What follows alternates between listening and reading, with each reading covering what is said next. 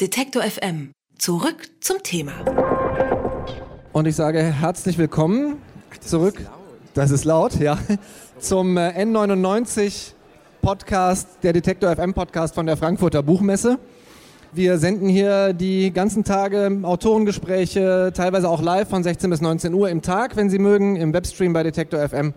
Und natürlich hier an unserem Stand. Der heißt wie der Podcast N99 in der Halle 4.1. Ich habe hier neben mir Hendrik Otremba sitzen. Er ist äh, 35 Jahre alt, er ist Autor, er ist aber nicht nur das, er ist auch äh, musikalisch aktiv mit der Post-Punk-Band Messer. Da habe ich ihn zum ersten Mal gesehen, muss ich gestehen.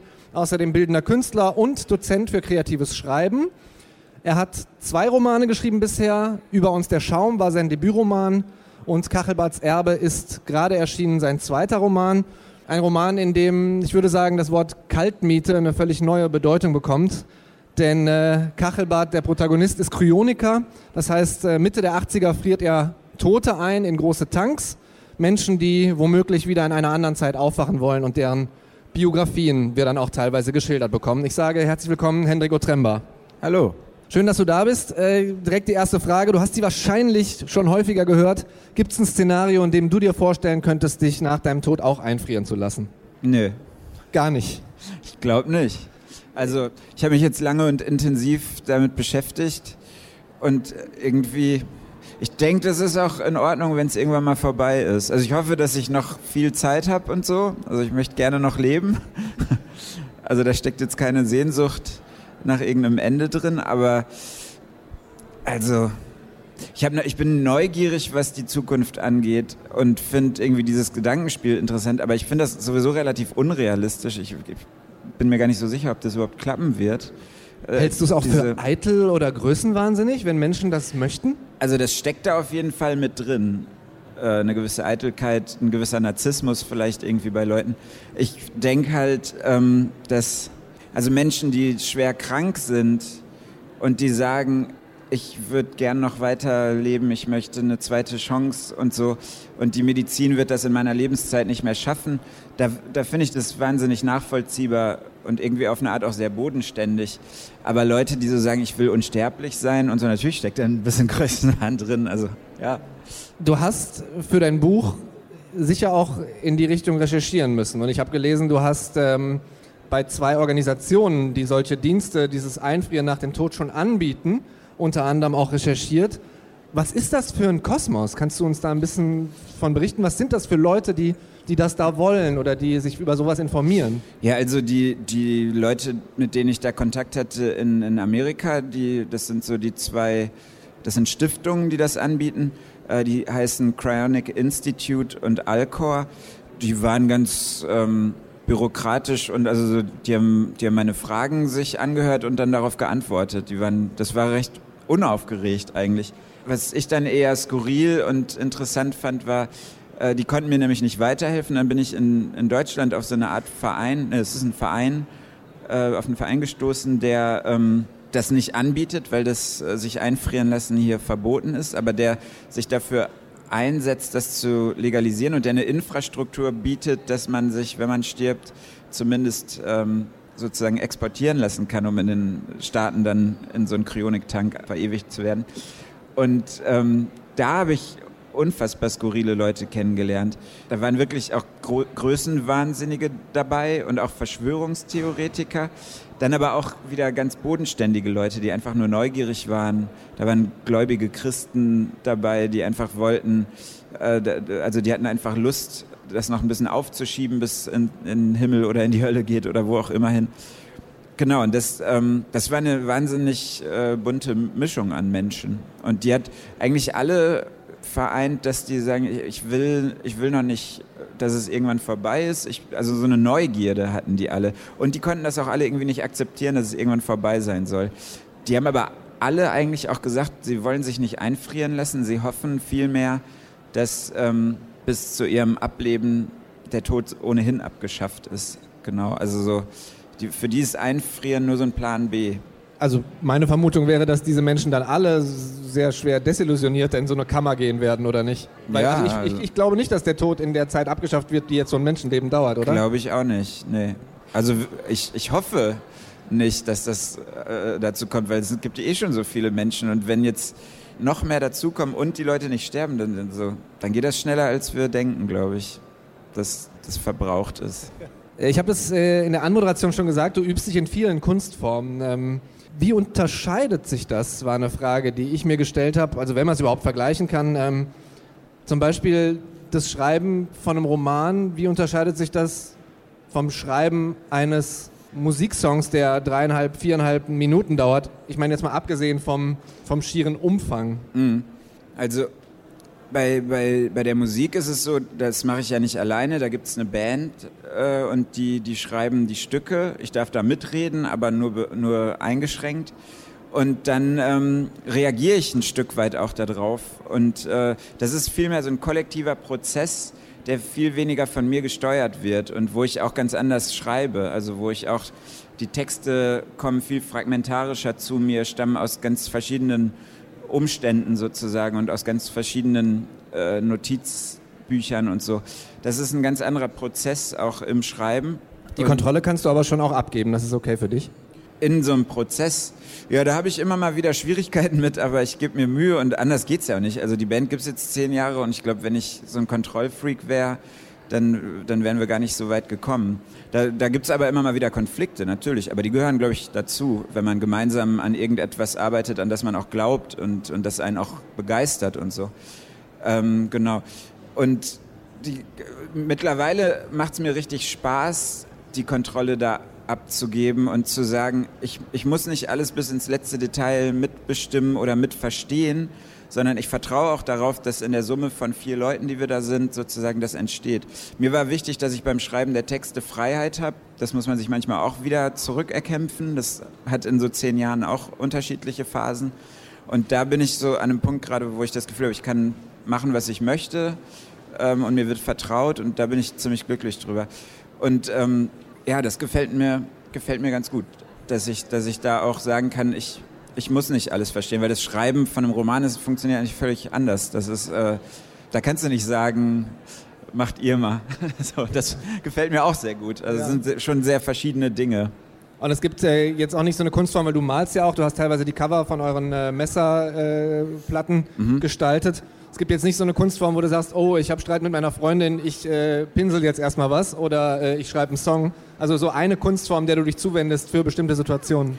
Doch, auf jeden Fall. Also ich streite mich Gott sei Dank nicht mit meiner Freundin äh, so wirklich, deshalb brauche ich da nicht so den, den Exit oder so.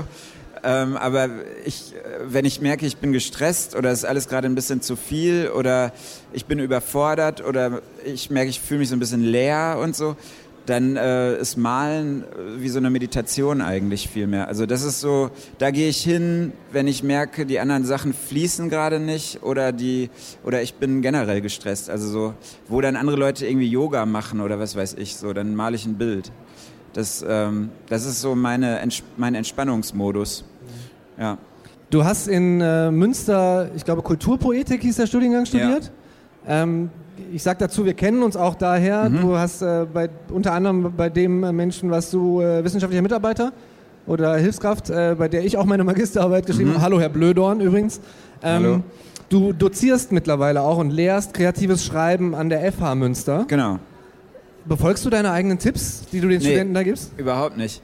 Also Hast du es mal versucht wenigstens? Ja, auf jeden Fall, natürlich. Ich muss das ja ausprobieren, aber bevor klappt ich den. Doch, klappt, aber will ich nicht so machen. Also ich ähm, mir ist total wichtig, und das sage ich meinen Studierenden auch, dass sowieso jeder seinen eigenen Modus finden muss, dass jeder äh, seine eigenen Bedingungen und Konstellationen finden muss, um zu schreiben.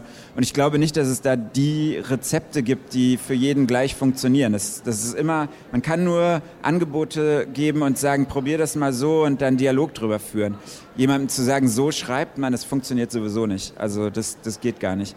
Und ähm, ich denke mir schon was bei den Sachen, die ich denen vorschlage und begleite die auch beim Ausprobieren und merke aber, dass ich so meinen Modus brauche und meinen Rückzugsmoment fürs Schreiben, wo ich auch manchmal vielleicht nicht verstehe, was gerade passiert oder wo ich keinen Plan habe, wie soll ich es jetzt machen.